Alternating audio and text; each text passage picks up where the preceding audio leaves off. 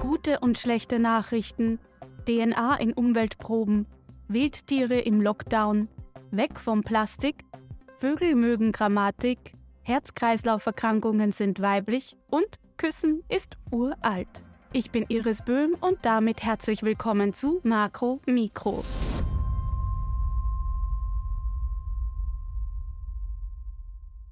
Die ständige Flut von schlechten Nachrichten in Medien hat einen negativen Einfluss auf unsere Psyche. Aber Forschende haben herausgefunden, dass dieser Effekt abgemildert werden kann. Und zwar, wenn neben den negativen Nachrichten auch über positive Ereignisse berichtet wird. Bei verschiedenen Experimenten wurde eine Mischung aus negativen und positiven Nachrichten getestet. Dabei kam heraus, dass schlechte Gefühle deutlich reduziert werden können.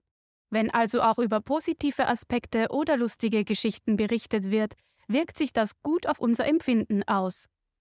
Die Ergebnisse der Studie zeigen, wie wichtig es ist, dass Medien eine ausgewogene Berichterstattung bieten und auch positive Geschichten erzählen. Forschende haben aus Umweltproben menschliche DNA extrahiert. Die Qualität der gefundenen Erbgutinformationen war überraschend hoch und fast so gut wie die DNA, die direkt von einer Person entnommen wurde. Genetische Beifänge von Tieren sind bereits in anderen Studien aufgetaucht. Bisher wurde aber nicht dokumentiert, dass in den Proben auch menschliche DNA vorhanden sein kann.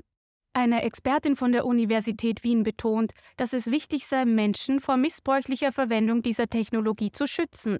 Man müsse Einzelpersonen davor schützen, dass ihre DNA-Informationen ohne ihre Zustimmung verwendet werden. Aber auch ganze Gruppen wie Minderheiten müssten vor dem Missbrauch genetischer Informationen geschützt werden. Die Forschenden betonen, dass es wichtig sei, die rechtlichen Rahmenbedingungen zu schaffen. Der Schutz der Privatsphäre und der genetischen Informationen muss gewährleistet sein. Dabei soll wissenschaftliche Innovation aber nicht behindert werden. Während wir alle während der Covid-19-Lockdowns zu Hause geblieben sind, haben Forschende auf der ganzen Welt das Verhalten von Tieren untersucht. Die Ergebnisse wurden diese Woche präsentiert. In Paris zum Beispiel sind Krähen nur sehr schwer an Nahrung gekommen. Während des Lockdowns waren Restaurants und Parks geschlossen. Damit sind auch die Mülleimer leer geblieben. Genau in denen finden Krähen aber einen Großteil ihrer Nahrung. Dadurch war auch der Bruterfolg sehr schlecht und es gab viel weniger Jungvögel als sonst. In Kapstadt hatten es die Rotschwingstarren genauso schwer an Nahrung zu kommen. Auch sie sind auf Fastfood-Abfälle angewiesen, die aber während des Lockdowns fehlten. Die Vögel wurden dadurch schlanker und haben sogar an Gewicht verloren.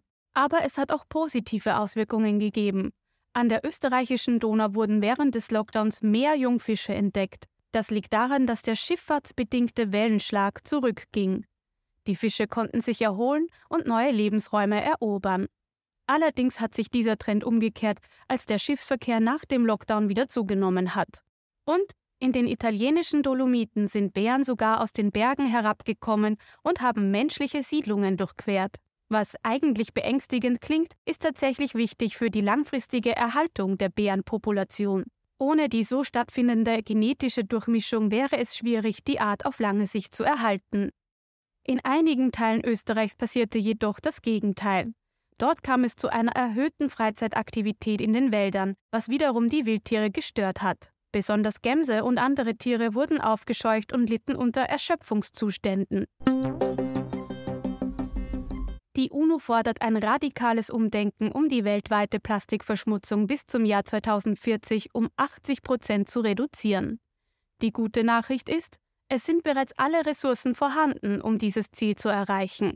Allerdings erfordert es tiefgreifende politische und marktwirtschaftliche Veränderungen hin zu einer Kreislaufwirtschaft. Im Fokus stehen dabei die Wiederverwendung, das Recycling und eine Neuausrichtung der Produktion. Dadurch soll es von einer Wegwerfwirtschaft zu einer Kreislaufwirtschaft bei Kunststoffen kommen. Dafür müsse aber das Recycling von Kunststoff profitabler werden. Nachhaltige Kunststoffalternativen müssen außerdem stärker gefördert werden und auch ein Bewusstsein bei den Verbraucherinnen müsse man schaffen. Dafür seien Regulierungsinstrumente notwendig, die nicht nur wirtschaftliche Vorteile bringen. Sie sollen zusätzlich die Schäden für die Gesundheit, die Umwelt und das Klima verringern. Allein durch die verstärkte Wiederverwendung von Plastik bis 2040 könnten rund 30 Prozent des Plastikmülls vermieden werden. Auch wirtschaftlich lohnt es sich, auf eine Kreislaufwirtschaft umzustellen. So könnten bis 2040 weltweit 1,27 Billionen US-Dollar bei der Plastikproduktion eingespart werden. Gleichzeitig könnten durch die Einführung einer Kreislaufwirtschaft in den kommenden Jahren global 700.000 neue Arbeitsplätze geschaffen werden. Darüber hinaus könnten in diesem Zeitraum weitere 3,25 Billionen Dollar an Kosten durch Umweltverschmutzung vermieden werden. Denn mit zunehmendem Plastikmüll steckt auch die Belastung für die Gesundheitssysteme. Ein Viertel der für die Plastikproduktion verwendeten Chemikalien ist gesundheitsgefährdend für den Menschen. Schwarzkopfmeisen kommunizieren mit einem richtigen Satzbau. Dabei können sie inkorrekte Notenfolgen von korrekten unterscheiden. Das zeigt eine aktuelle Forschungsarbeit der Österreichischen Akademie der Wissenschaften mit kanadischen Kolleginnen. Die Schwarzkopfmeisen sind in Nordamerika heimische Singvögel. Wenn sie mit Artgenossen kommunizieren, legen sie bei bestimmten Rufen großen Wert auf die korrekte Reihenfolge der einzelnen Noten. Die Schwarzkopfmeisen können durch eine einfache Grammatik mit nur vier Noten A, B, C und D verschiedene Botschaften an ihre Artgenossen senden. Aus einer anderen Studie weiß man bereits, dass bei Warnungen vor einer Eule am Ende des Rufes die D-Note sehr oft wiederholt wird. Bei weniger gefährlichen Feinden wird die D-Note nicht so oft ausgelöst. In einem Experiment konnten die Forschenden nachweisen, dass die Schwarzkopfmeisen einen falschen Satzbau ihres Gezwitschers auch tatsächlich erkennen können. Dazu wurden den Vögeln drei verschiedene Plattformen angeboten. Eine ohne Geräusche, eine mit einem Lautsprecher, der die Rufe mit korrekter Notenfolge abspielte, und eine, auf der die Rufe mit falschem Satzbau abgespielt wurden. Herauskam, dass die korrekten Rufe eindeutig bevorzugt wurden. Das beweist, dass die Vögel tatsächlich Kategorien für richtige und falsche Notenfolgen kennen.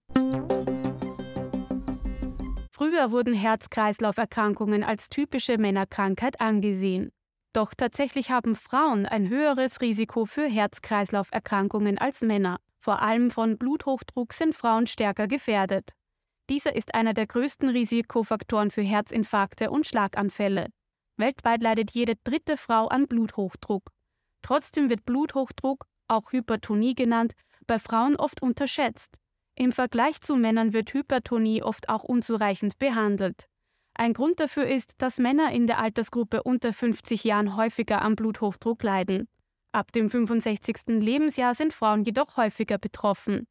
Eine nicht behandelte Hypertonie kann zu einer Form der Herzinsuffizienz führen. Diese wird durch eine Versteifung des Herzmuskels verursacht. Auch das Risiko für Schlaganfälle steigt schon bei geringeren Blutdruckwerten als bei Männern. Herz-Kreislauf-Erkrankungen sind die häufigste Todesursache bei Frauen. Also Ladies, checkt mal eure Blutdruckwerte.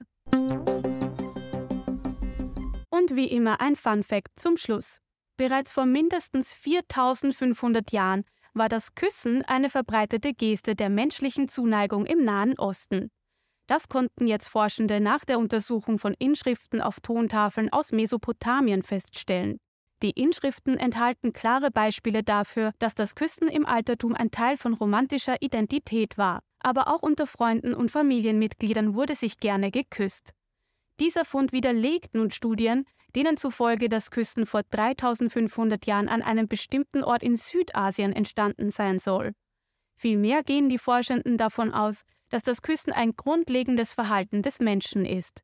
Denn in Forschungen zu Bonobos und Schimpansen, den nächstlebenden Verwandten des Menschen, konnte gezeigt werden, dass sich beide Arten gerne küssen.